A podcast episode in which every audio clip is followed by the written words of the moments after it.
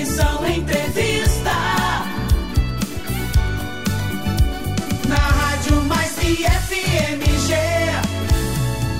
Um IF mais perto de você.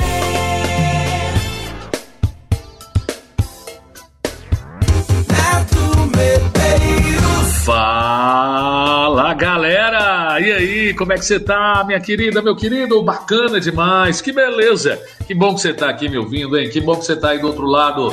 Tá começando por aqui mais uma edição do seu, do meu, do nosso Extensão Entrevista. Extensão Entrevista. É, você já sabe, todo meio de semana, quarta-feira, 8 da manhã, em representação às 8 da noite, tem edição do Extensão para você, sempre esse Programex no meio da sua semana para levar muita informação, entretenimento, conhecimento e sempre te apresentando uma figura ilustre aqui do nosso Instituto Federal das Minas Gerais. Hoje não é diferente. Vou bater uma prosa aqui, bater um papo com o professor Firmino Júnior, que está de licença, mas que tem atuado nas Minas Gerais de forma contundente. Vou trazer ele para o nosso bate-papo e a gente vai falar muito sobre FMG e sobre política também, claro, que é uma área de seu é, conhecimento cara para ele também. Ele vai contar um pouco, já foi candidato, enfim. Vamos conversar aqui, vamos bater essa prosa legal, esse, esse bate-papão, na verdade, né, que passa longe de ser uma entrevista, porque a gente vai conversando de forma orgânica também, descontraída, os assuntos vão surgindo, tem muita pauta não, e é assim que a gente toca a extensão, porque é assim que a gente acha que o programa fica mais gostosinho, né? mais leve, mais descontraído e mais informativo também, claro, que é a nossa maior função. Seja bem-vindo então, Firmino, muito obrigado pela sua presença, por ter aceitado o nosso convite, espero que o programa seja profícuo, tenho certeza que o será, e é um prazer recebê-lo aqui no Extensão. Obrigado por, por ter aceitado o convite. Oi, Neto, tudo bem? Eu que agradeço pelo convite, estou sempre à disposição do nosso Instituto Federal de Minas Gerais, de todos os seus projetos. É um prazer falar aqui para o seu programa. Espero que a gente possa bater um papo legal aí, levar muitas informações para os nossos ouvintes aqui, sobretudo da comunidade acadêmica e do nosso IFMG. Muito bem, professor, legal demais. Antes de eu saber um pouco da sua história acadêmica também, né, profissional, das suas vocações aí, das suas inspirações é, administrativas, profissionais, políticas, até chegar lá, né, na sua maturidade, nas suas escolhas é, e também no seu ingresso, né, na sua uh, tomada de posse, né, na sua efetivação, né, enfim, uh, na sua entrada no nosso instituto. Eu gostaria que você falasse um pouco da sua vida pessoal, Firmino. Onde é que você nasceu? Você é natural de onde? Com quem que você foi criado? Como foi o seu núcleo familiar na infância? Se você tem irmãos, né? Conta um pouco da sua história aí também, da sua vida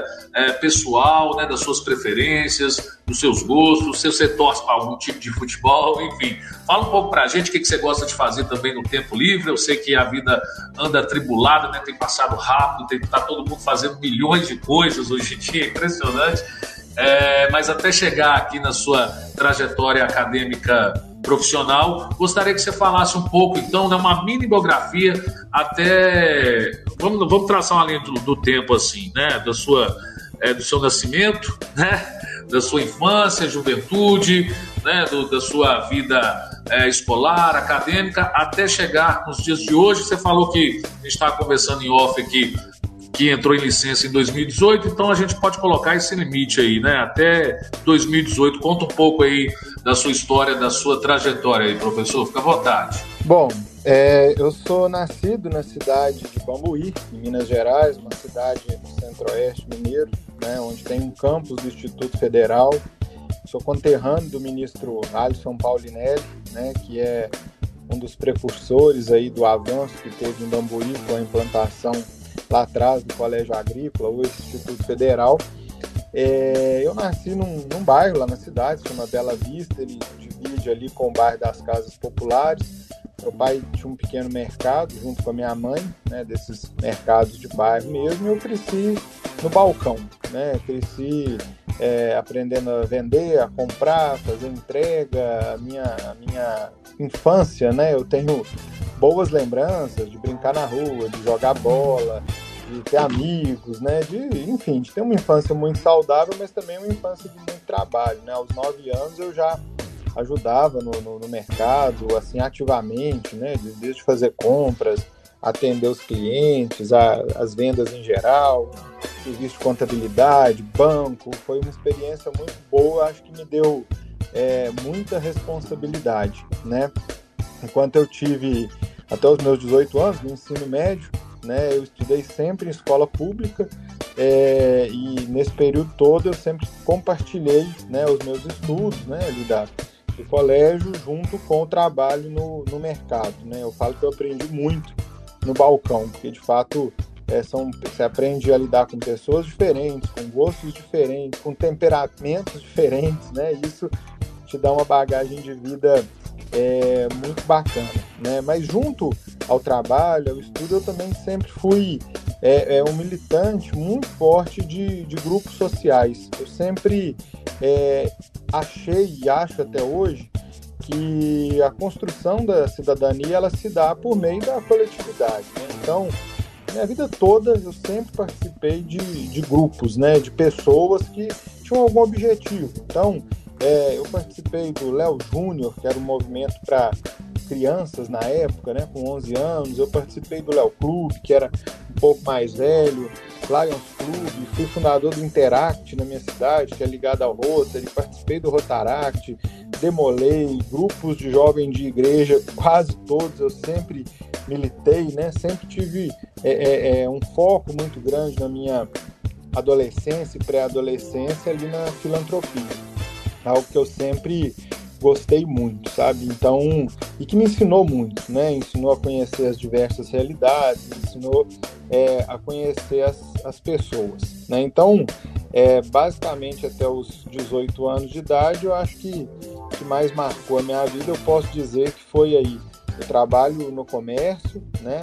É, a escola e a família, né? E também os movimentos sociais que me fizeram muito bem, me fizeram ser o que eu sou e a quem eu devo muito, todas as pessoas que junto comigo compartilharam isso. Depois eu fui para a universidade, né? Me formei na PUC em Arcos, primeira, minha primeira graduação foi a faculdade de jornalismo e lá, né? Além de, de fazer a faculdade, é, eu naturalmente também trouxe comigo a questão da do envolvimento político, então fundei o diretório acadêmico da, da PUC, fui membro do diretório, fui presidente do diretório, militei na União de Estudantes, então é, isso sempre teve muito, muito é, é, é, próximo de mim, né? Essa questão da luta política, da defesa dos direitos das pessoas, é, de ter um pouco dessa indignação com o que estava colocado, né? Foi sempre uma coisa muito presente para mim. Para pagar a faculdade, né? Eu trouxe um pouco do empreendedorismo que eu aprendi no mercado e eu montei um jornal na minha cidade na época, o jornal Ponto de Vista, um jornal que a gente conseguiu editar 100 números desse jornal na cidade e com ele eu consegui custear meus estudos, né? Então eu tenho orgulho de dizer aí que, é, no geral, né, na minha faculdade eu tive é, é, a oportunidade, o prazer de trabalhar para para pagá-la com aquilo que eu estava aprendendo lá. Né? Isso foi, foi muito bacana também. Fiz a faculdade, me formei em 2006. Logo que eu me formei, eu comecei a lecionar. O primeiro lugar que eu trabalhei como professor foi na Unipac, em Bambuí, num curso que é, tinha lá de pedagogia e um de técnico em enfermagem. Trabalhei por três anos na Unipac, aprendi muito, tinha um sonho de ser professor.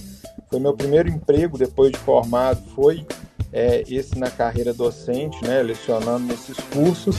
Concomitante a isso, eu fiz uma pós-graduação em gestão de pessoas e depois é, fiz é, o mestrado também em comunicação na PUC, em Belo Horizonte. Nesse, essa altura, eu também já dava aula na PUC, em Arcos, né, que é, tinha um curso de jornalismo que eu me formei, então eu tive a honra de dar aula no curso que eu me formei depois, encontrei inclusive professor, professores que eu tive, depois eu lecionei com eles, então foi uma experiência muito bacana também.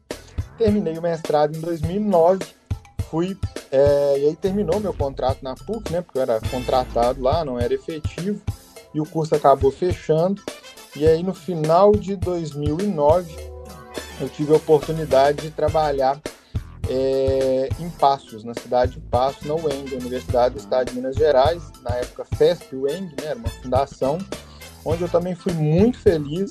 Quando eu cheguei em Passos, não foi diferente. Eu também é, militei em movimentos lá, sociais, políticos, fui professor no curso de jornalismo, de publicidade, no curso de moda, é, apesar de não entender nada de moda, mas é porque eu tenho formação em semiótica, então eu trabalhava com essa disciplina e me tornei lá diretor do curso também, né? Me tornei diretor do curso de comunicação da Faculdade de Comunicação, muito jovem à época, né? acho que tinha 24 anos mais ou menos. É, e a essa altura também, né, enquanto essa transição de arcos para passos, eu me casei né, com a Suzy, que é minha esposa. Esse ano faço 20 anos com ela.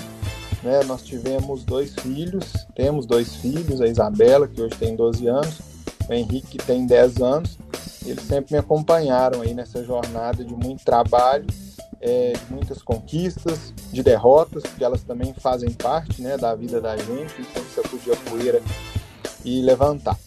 E aí, lá em Passos, é, eu falo que foi um marco na minha vida, porque enquanto eu estava lecionando na UEM, eu lecionava à noite, né, e trabalhava durante o dia num jornal diário, tem lá que é a Folha da Manhã, então eu trabalhava três turnos. Eu estudei para concurso também, abri um campus do Instituto Federal lá, e eu estudei para o concurso e tive a honra de ser aprovado no concurso. Né? Eram três vagas para o curso de, de comunicação visual e eu fiquei com a terceira vaga, por 0,4 décimos, né? então era para ser meu mesmo. E me tornei professor do Instituto Federal no ano de 2012. 2012, isso. É, em janeiro de 2012 eu assumi é, minha cadeira no Instituto Federal. Eu tenho muita honra, tenho muito orgulho de ser da rede federal. Para onde eu vou, eu conto essa é, é, é, duas coisas que é a cidade que eu nasci, que é Bambuí, e o lugar que me acolhe, que eu de fato eu trabalho, que é para onde eu quero voltar muito em breve, que é o Instituto Federal de Minas Gerais e lecionei, lecionei em Passos. É, depois voltei, na época não era dedicação exclusiva, dei aulas na PUC também, fiz um concurso da PUC, fiquei dois anos concomitante. E aí em 2015 é, eu consegui uma sessão né, para o campus de Arcos, que por coincidência é onde eu me formei, mas na época então era a PUC, né, e, e voltei para minha cidade de Bambuí, né? Quando é, para lecionar lá, para em 2016 ter sido candidato a prefeito da cidade. É, disputei a eleição, eram sete candidatos, fiquei em segundo lugar, tive 4.954 votos, perdi a eleição por 324 votos, uma beiradinha, mas foi uma lição de vida enorme, né? E depois é, que eu tive, né, que eu disputei essa eleição em 16, eu continuei envolvido na política, que eu sempre gostei, eu acho que a política faz bem a gente. E fiquei dois anos até chegar quando você pediu para eu cortar a história aí, que foi quando eu me afastei das atividades do Instituto e me tornei chefe de gabinete do deputado estadual Zé Guilherme na Assembleia Legislativa de Minas Gerais. Então, é, resumidamente, né, essa é minha trajetória aí de trabalho, é, da família que eu construí nesse tempo todo aí, que eu tenho muito orgulho dela, e de sempre estar com essa questão da militância e política, do trabalho em favor das pessoas, que eu acho que a gente tem que carregar isso no coração sempre, viu, Neto? Muito bem, professor. O homem é bom mesmo de prosa. Político mesmo, nato.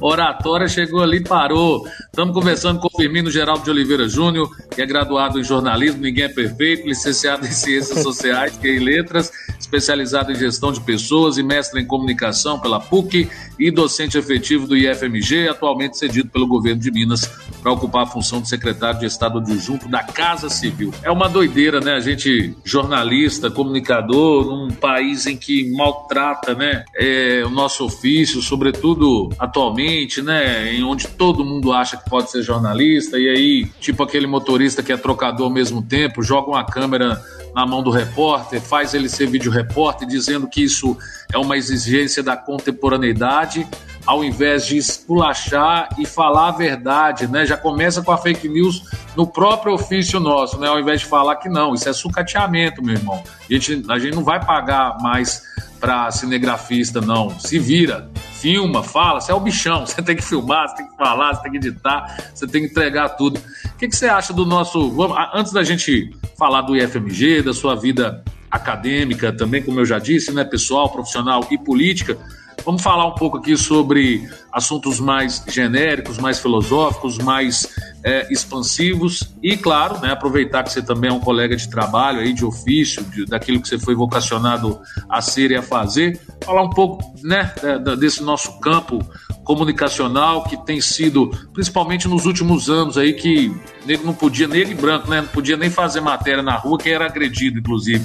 O que, que você tem achado do nosso jornalismo Professor, tem piorado, tem melhorado, tá do jeito que tá, tem muita coisa para vir ainda, inclusive a obrigatoriedade do diploma, né? Fala um pouco para a gente aí do nosso campo, professor. Ô Neto, olha, é, eu tive a oportunidade, né, a primeira graduação que eu fiz foi a Faculdade de Comunicação Social com habilitação em jornalismo.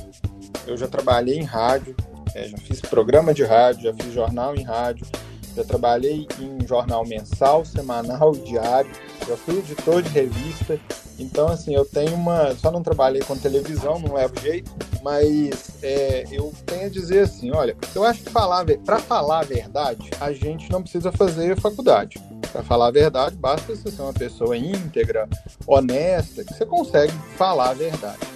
Agora, a questão que eu acho que quando a gente fala de regulamentação da profissão, que eu acho que conta muito, é a forma é, como as pessoas querem contar as suas verdades, né? Porque o jornalismo, na verdade, ele, ele vem para ouvir as partes todas, né? A exceção é do jornalismo opinativo, ele vem para trazer, né? Não acredito em neutralidade, porque neutro não é só detergente mesmo, mas a, a obrigação dele é trazer as várias versões. O que a gente nota na mídia convencional, né? Se a gente falar aí dos grandes jornais que ficaram, estão ficando cada vez menores, nas rádios, nos canais de televisão, o que a gente vê é que é de fato é, o compromisso né, com é, é, é as várias facetas de uma informação não estão sendo respeitadas. Eu não tenho um dado de pesquisa para te falar se isso tem a ver com a não regulamentação da profissão. Eu confesso que eu não acompanhei isso, então fica difícil opinar, mas é fato que nos últimos anos sobretudo aí com essa ascensão das mídias sociais, né, a fake news tomou conta da política, da nossa vida. É, quem nunca recebeu uma fake news, que atire a primeira pedra, né? E às vezes de pessoas de boa fé, né? Às vezes está num grupo de família, chega lá uma fake news absurda, a gente às vezes rebate, às vezes a gente até desanima de rebater. E, mas fato é que o fenômeno das mídias sociais, da difusão da informação, está aí né?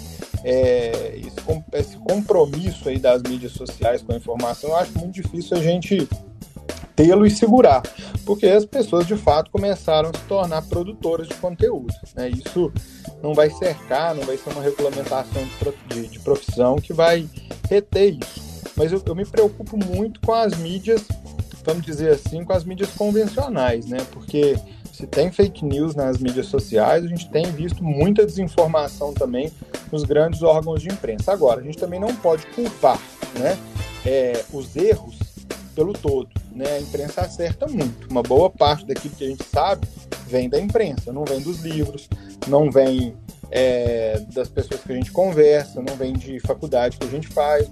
Uma parte, talvez a maior parte das coisas que a gente saiba, vem de leituras que a gente tem do cotidiano, de sites, de jornais informativos que tem bom conteúdo.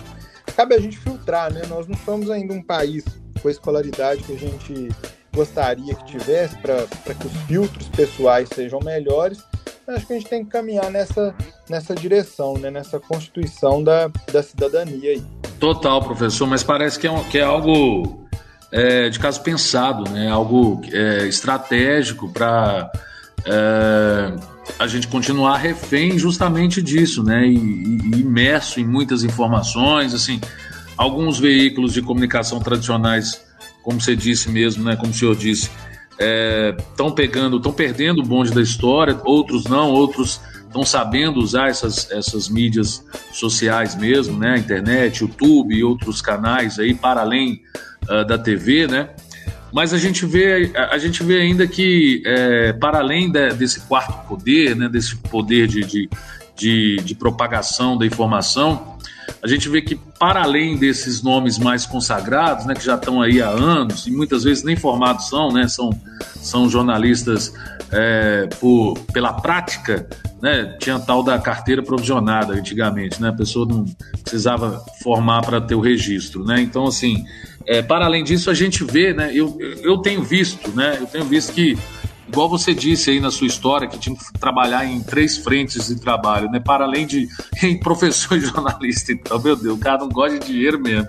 É assim, é, como que o, o profissional deixou de ser é, não é nem só valorizado, né? Quando a gente fala de valorização, é, é igual dinheiro. Valorização, para mim, é igual dinheiro, né? A gente vive no sistema capitalista, então, assim, não quero tapinha nas costas, nem nenhum, nenhuma agenda e uma caneta bonita. Eu quero que você valorize meu trabalho, reconhecendo meu trabalho, né? A excelência do meu trabalho, aumentando meu salário, pagando salário digno, pelo menos. Então, assim, a pessoa tem que trabalhar no jornal, na TV, no rádio, é, ter um blog para tentar viver dignamente, né? E quando não, e para além dessa valorização, é, é esculachado, é impressionante. Você, você fala jornalista, a pessoa fala, tá.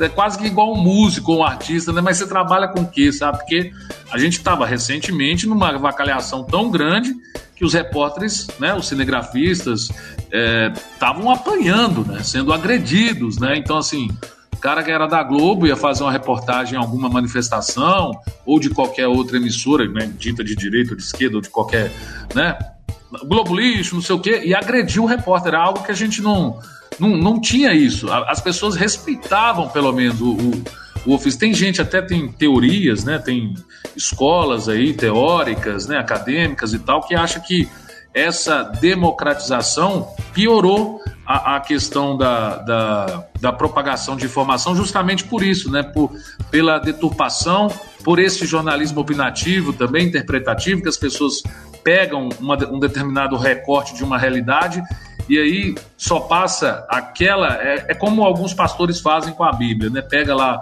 algum, ver, algum versículo distorcido, interpreta a bel prazer e começa a falar para a sua igreja e todo mundo cai naquilo, né? Isso é muito louco, né? E, e é esse poder da informação e dessa deturpação da informação que as pessoas acabam acreditando que é aquilo que você falou, né? A maioria dos brasileiros ainda, infelizmente, não tem uma bagagem cultural ou um conhecimento, né, é, que lhes permita ter essa emancipação política, intelectual, que saiba diferenciar o joio do trigo, né? Então, acaba também é, dificultando, né? Além da, da desta valorização, esse respeito também, né? E, e, por outro lado também essa questão de todo mundo achar hoje em dia que é perdão, que é jornalista, né? Que pode abrir um blog, fazer uma, um vídeo selfie ali, informar qualquer coisa e, né? Como tem uns Manuel Gomes da vida aí que acabam viralizando e se acham cantores, né, professor? Gostaria de mais um, uma pequena opinião sua a respeito disso.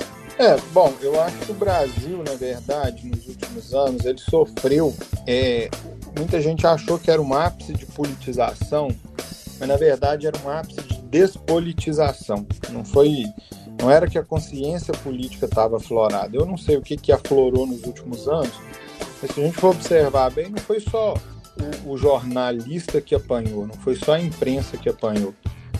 A família apanhou, que teve de, de parentes, né, que eram amigos, que reuniam no domingo para um almoço, que se afastaram, que brigavam em grupo de WhatsApp, que até hoje, né, tão afastados não é, é um sem número. Eu, eu tive amigos que chegavam para mim de um determinado lado da polarização e queriam discutir política e eu né, não queria, mas eles queriam e, e aumentava o tom e era uma dificuldade danada.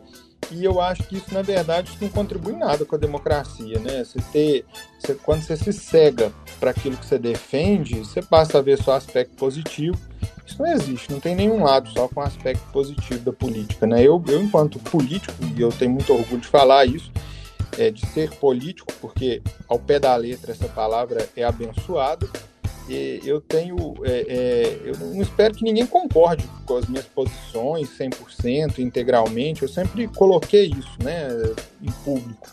Eu espero que as pessoas debatam comigo as minhas opiniões. Se eu faço alguma coisa em algum cargo que eu estou que a pessoa não concorde, isso pode ser um erro meu e eu sou ser humano, qualquer um está passível de errar, mas pode ser uma discordância de ponto de vista, de postura, que a gente pode conversar e talvez você não concorde comigo, mas né, eu também não concordei com você e isso me dá esse direito e está tudo bem, não tem problema nenhum nisso de ter essa. Você nunca vai ter um político que você concorde 100% com os atos dele, né? Então, é, eu acho que isso acontece. Acho que as redes sociais elas evidenciaram isso, né? Quando você cita fenômenos é, tipo Manuel Gomes, né? Ou tipo todos esses personagens quase que caricatos que a gente tem, né? É, alguns caricatos, outros de uma estratégia muito grande, são inteligentíssimos, né? O próprio Manuel Gomes, você for olhar a, a capacidade que ele tem de criar rimas fáceis, sabendo que isso pega e sabendo que isso dá dinheiro, não sei se ele é tão bobo assim, viu?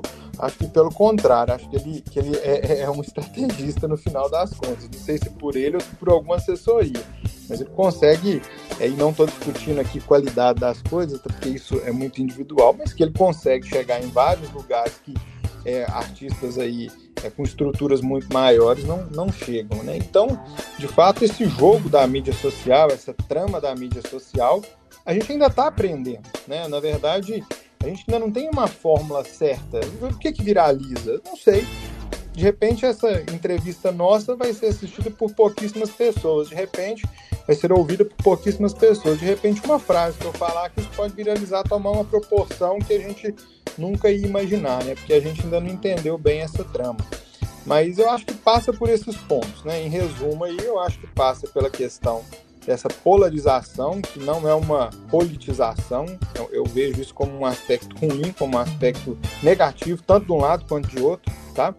É, e sobre essa questão das redes sociais, das mídias sociais, eu acho que o meu mestrado em 2008 foi sobre blogs, né? Pra você que coisa mais desatualizada, né? Quase que a gente não, não tem mais. Em 2007 vivia-se uma eclosão de blogs, hoje em dia é uma coisa bem mais segmentada.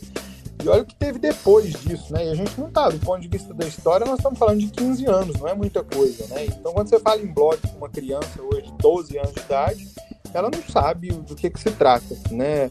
Ela conhece outras coisas, né? Então, é, é, de fato, as coisas têm avançado muito rapidamente, né? Sem juízo se isso é bom ou ruim, fato é que está aí. Pois é, cara, você, você, você tocou nos pontos aí chave também, que é, essa questão é um paradoxo, né? Eu também acho massa, muito legal, igual Luva de Pedreiro, outras pessoas que é, são semi-analfabetas, que não teriam ascensão, ascensão nem grana se não fossem as redes sociais. Por outro lado, é aquilo que você falou, tem gente que tá aí na estrada e tem né, uma, um esmero, um cuidado com o ofício, que são músicos na na, na acepção da palavra, né, que compõem obras maravilhosas e não conseguem ter nem respaldo e nem grana como esses Manuels ou Manuéis Gomes da vida. Mas isso é, é, é, é, é para dar pano para manga mesmo, para discussões. O pensamento dialético é assim também mesmo, né, de, de pontos é, incongruentes, né, de divergentes, é que vai, vai né, formando outro pensamento, e aí vamos lá com essa dialética